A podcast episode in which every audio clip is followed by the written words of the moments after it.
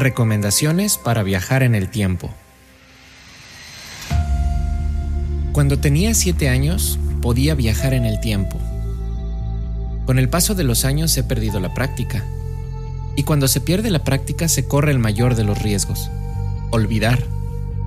Y justo antes de que eso me suceda, te contaré la historia de uno de esos viajes. Pero antes de comenzar, te daré algunos consejos por si un día quieres intentarlo.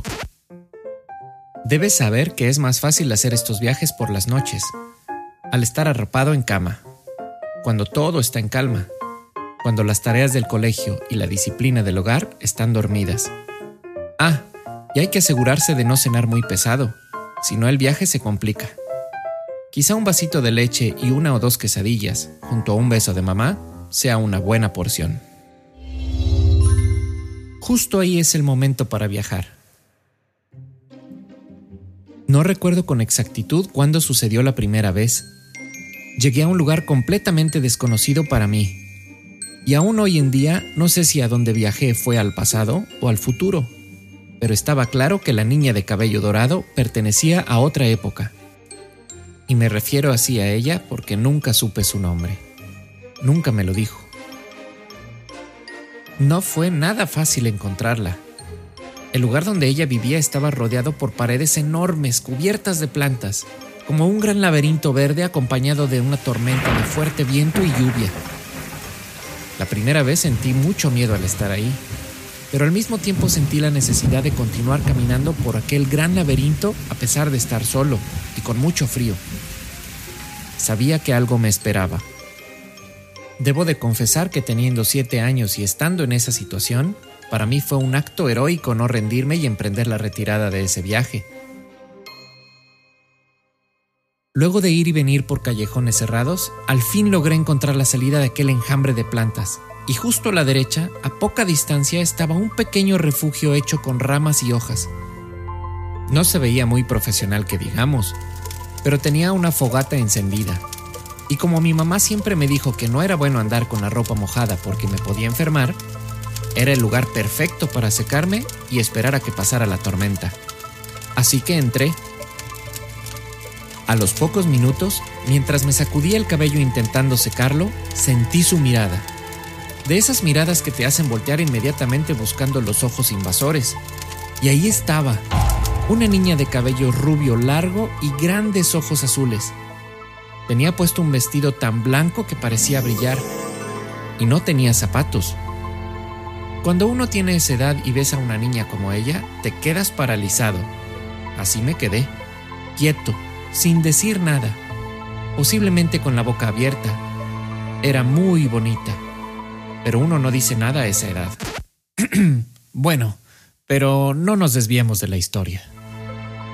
Ella tampoco dijo nada, ni una palabra, pero me tendió la mano y entonces vi que estaba asustada y necesitaba ayuda. Y siendo yo un pequeño caballero en una misión a través del tiempo, la tenía que ayudar. Así que la tomé de la mano y corrimos a través de un túnel. Corrimos sin parar, como huyendo de algo o de alguien, que hasta la fecha me pregunto qué era aquello de lo que escapamos. Cuando logramos salir, Ambos sentimos alivio. Ya no teníamos miedo. Y ella, haciendo un gesto, me agradeció la ayuda. Creo que es lo más cerca que estuve de ser el príncipe que rescata a la princesa a pesar de que no hice otra cosa más que correr.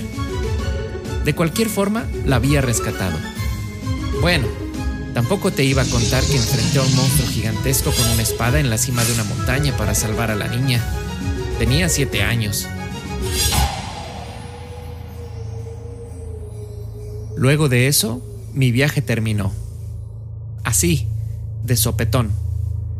Como cuando se termina tu programa favorito de televisión justo en el momento más emocionante. Regresé a casa. Lo curioso de esta historia es que no fue la única vez que sucedió. Muchas noches viajé a visitarla. Durante meses, durante años. Y siempre llegaba justo al mismo momento el laberinto de plantas, la tormenta, el refugio, la fogata, la niña. Ahí estaba, una y otra vez, esperando ser rescatada. Viajé tantas veces que el laberinto se volvió rutina. Sabía perfectamente el recorrido para salir. Nunca hablé con ella, ni ella conmigo. Pasaron los años y dejé de visitarla. Ya mencioné que conforme uno va creciendo, pierde la práctica de viajar en el tiempo. Y aunque lo deseara, ya no viajaba a ese lugar. Nunca más la he vuelto a ver, pero la recuerdo como si la acabara de conocer, y aún siento el frío, la lluvia y el viento de ese lugar. Aún me pregunto, ¿ya no estará asustada? Quizá encontró la manera de huir sin necesidad de ayuda. O a lo mejor ahora creció y abandonó aquel extraño refugio. Pero la idea que más me gusta creer es imaginar que ella encontró la manera de viajar a este tiempo y quizá tenga la oportunidad de verla nuevamente. Si las recomendaciones que te di para viajar en el tiempo te funcionan, inténtalo. Y si un día conoces a la linda niña del cabello dorado, ayúdala. Pero no olvides antes preguntarle su nombre.